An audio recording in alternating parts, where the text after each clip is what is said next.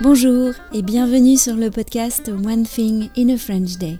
Aujourd'hui, mercredi 5 octobre 2022, cet épisode, le numéro 2168, s'intitule Que faire après le bac?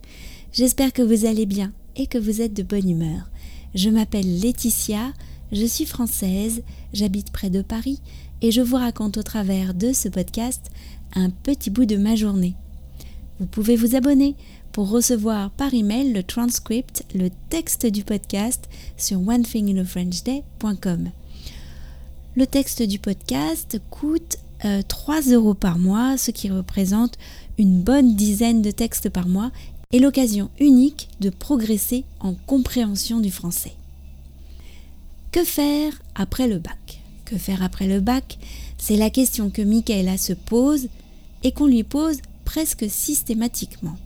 Tu es en terminale? Qu'est-ce que tu vas faire après?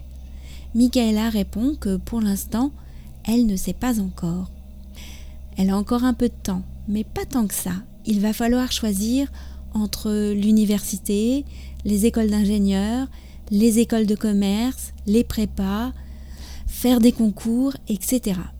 Ce n'est pas simple de se projeter quand on a à la fois un profil littéraire et scientifique. Bon, on a quand même une petite idée, on a repéré quelque chose, mais il faut un plan B, un plan C, etc. Les prépas, ce sont les classes préparatoires. Pendant deux ans, on travaille pour se préparer à des concours spécifiques.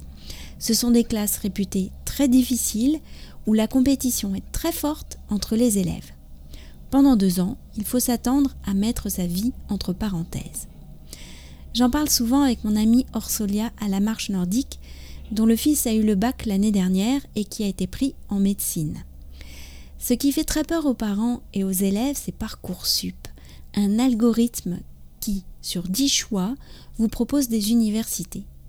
Les cas d'élèves ayant des bonnes notes et se retrouvant dans des universités moins prestigieuses ou éloignées que d'autres, qui avaient de moins bonnes notes, sont légion.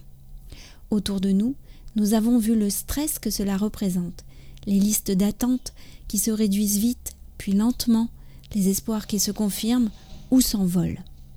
Félicia, elle, est en seconde cette année. C'est la première des trois années du lycée.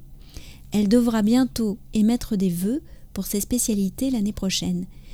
Il y a le tronc commun, français, histoire, anglais, enseignement scientifique, sport et les spécialités. Dans son lycée, elle peut choisir entre plusieurs spécialités mathématiques, physique-chimie, sciences de la vie et de la terre, histoire géopolitique, sciences économiques et sociales, humanité, littérature et philosophie, anglais, cinéma, art plastique. En première, les élèves choisissent trois spécialités. Les notes comptent pour l'obtention du bac. En terminale, ils en sélectionnent deux sur les trois pour passer l'épreuve écrite au coefficient 16. Lisa, elle, a déjà choisi je ferai tout comme Mika, nous a-t-elle dit. One Thing in a French Day, c'est fini pour aujourd'hui.